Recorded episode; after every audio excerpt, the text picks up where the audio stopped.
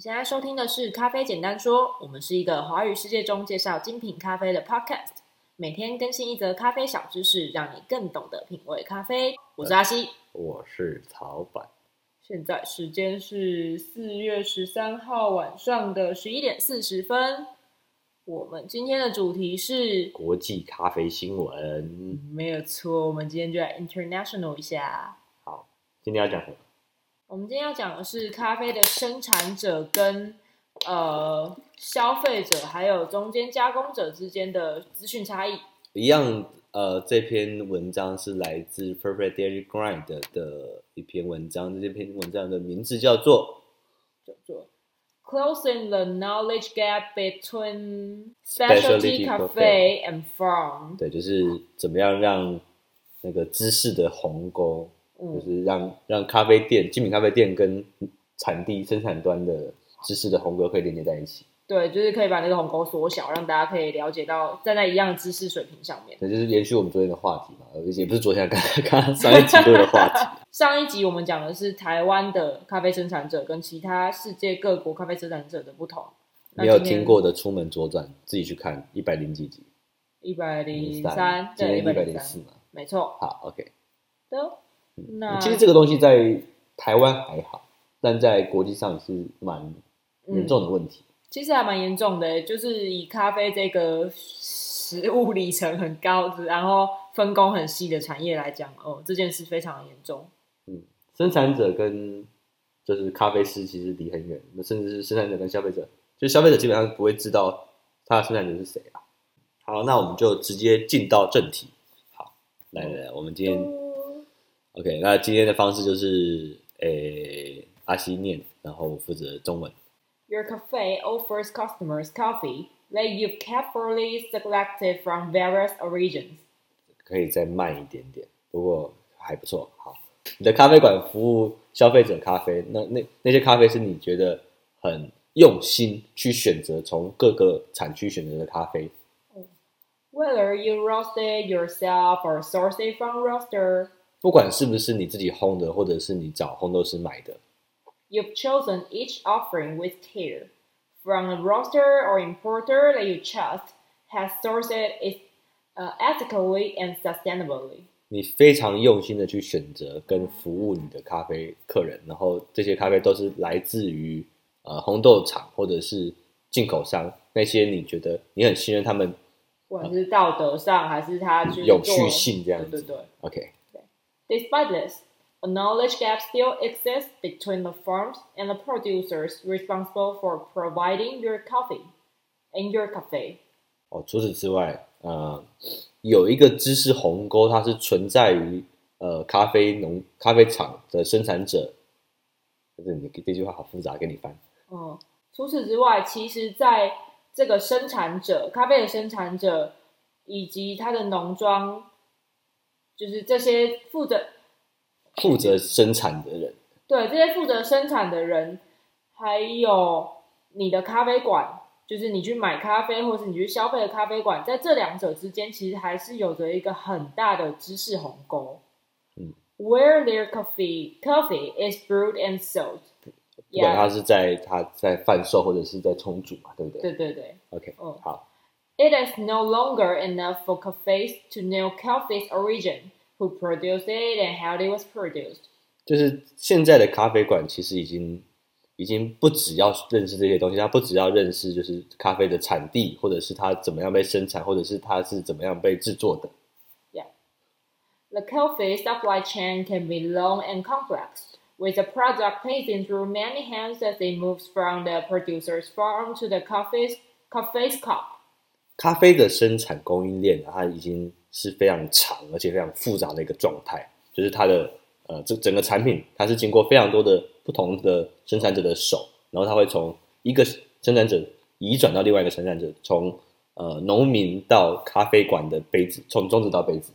对，And as we are in the third wave of coffee consumption, it is important that coffee is differentiated not just according to its quality.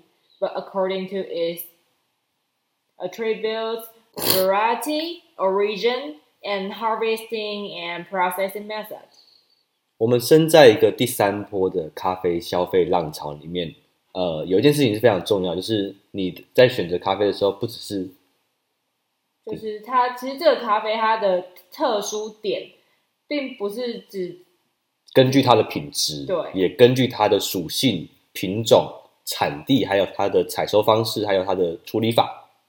Yeah，and Paulo Gufens owns Bird of Passage Coffee。等一下，等一下，不，这个是你刚刚念的是西班牙文吗？这个、uh, 对，酷，好。A specialty coffee in Bordeaux, Portugal。你说他叫什么名字？你就叫保罗就好了。好，保罗。保罗古芬之类的。他在那个 Bordeaux，就是大家知道波尔图。保罗哦，保罗他就有一间什么鸟鸟，就是鸟的通道。什么东西啊？好啊，鸟之路。好，不要不要不要不要硬翻，就 Bird of Passage Coffee，这就是一间咖啡店，在那个，它是一间精品咖啡馆，在葡萄牙。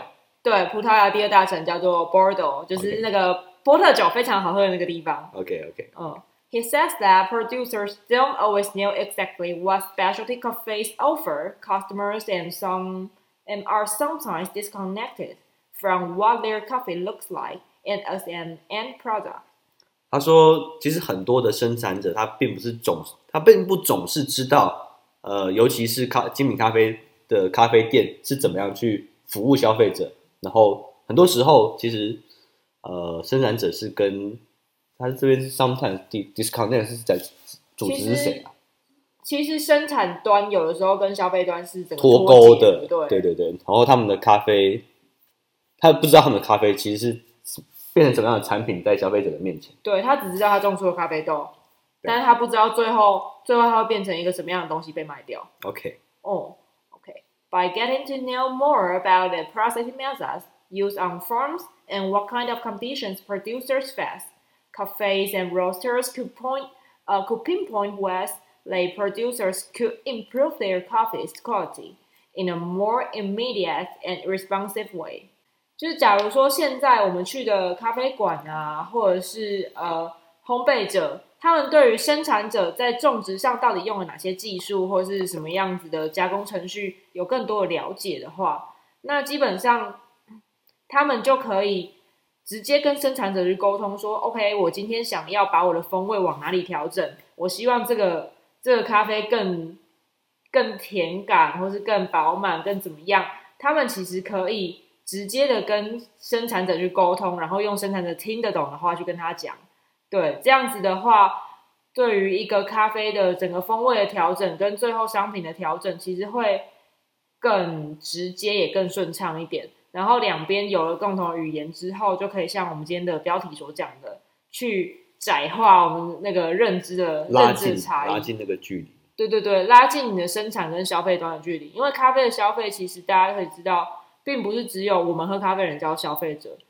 中间的那个 roaster 就是烘焙 green coffee buyer 生豆买家，对对对，生豆买家啊，或者是烘豆师啊，或者是一些呃经销商啊等等，其实我们都可以算是消费者。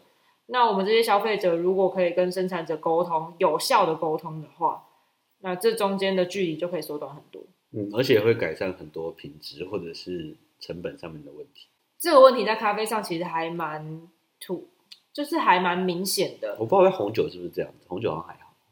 红酒的话，感觉好像还好，因为红酒基本上都是酒庄的庄主们他们会去把关，然后他们自己基本上也懂酒的味道，然后会出去到各各国啊去推广他的酒。嗯，所以红酒的庄主嘛，呃，应该说葡萄酒的庄主。嗯。他们也算是蛮会、蛮需要会做生意的。了解。哦，他们不是就是单纯的制造者而已。但我觉得这篇文章我自己选的原因是，我觉得它还蛮重要，就是因为呃，学习其实是对象双向。嗯，就是咖啡师其实应该要跟农民、跟土地、跟生产端去学习，然后同时生产端的人也要去认识消费端的人在做什么事情。对，其实。嗯我觉得全世界各地，尤其像，嗯，对，真的是世界各地，不管是亚洲还是西方，大家都在做这件事情。东方还是西方？哎，对对对对，东方还是西方，其实大家都慢慢的在关心这件事情。如果在台湾的话，大家如果去农夫市集，应该就是可以第一个感受到这件事情。哦，最常吃的东西。那我相信这边节目喜欢的，就是会听这边节目的人都是喜欢咖啡的人。那用咖啡来比喻的话，应该是最有感觉的。嗯嗯。我觉得我自己很有感触，就是因为我每年都会带咖啡师进到产地，台湾的产地，嗯，去认识真正的生产端长什么样子。你知道很多咖啡师其实是不懂咖啡树是怎么样长咖啡果实这件事情，或者是咖啡果实是怎么变生豆的。哦，哎，这个其实好像还蛮好想象的。对，因为大部分的咖啡师只知道说豆子是烘焙，生豆变熟豆这个段落，嗯，但是他们不知道果实怎么变生豆。哦，对啊，对啊，说真的，我们其实今天早上去新社产销班的时候，也有看到，就是哦，然后我们直接摘了那个果实，然后下来吃。没有，我已经很清楚了，是你不知道了。哦，对啦，反正我是门外，我门外汉堡，就只是爱吃而已。哦，嗯，咖啡果实其实超甜的，它的甜度可以达到二十一度以上。哦，我们今天刚刚有个插曲，就是我们用那个 Bricks 用用甜度计去测，这二十一度超高的，超级高哎，连连那个什么，你知道陈蜜香番茄，橘色的那种番茄。十四度就已经甜到爆了。没有，这还是以不同作物来比，因为没办法这样比。西瓜可能更甜啊，这样说也是啊。但是大家就可以想象一下，其实咖啡樱桃这个东西甜度很高。嗯嗯嗯。哦、嗯，好，我们来讲一个结论吧。结论上啊，就是其实现在的消费端跟生产端，那、啊、我们要有一个悬念给大家，就是、嗯、因为我们刚刚讲这篇，其实它其实整整篇没有什么，它没有给你出一个 solution。哦，它没有一个解决办法，但是下一个我们要介绍文章就会讲这件事情。对，哦，对对对，会有另外一个方式，用现存的方式去开启一个可能。怎么让生产者跟消费者可以有一个共同的语言去做沟通跟品质上的校正？对，所以请大家期待下一集我们会，不是下一集，是下一期的那个国际咖啡新闻。啊，哦，下一期的国际咖啡新闻，我们会努力去找出一些。现在大家已经在做的事情。OK，好，那今天就到这边，感谢大家收听，我是曹板，我是阿西，就这样，拜拜。拜拜。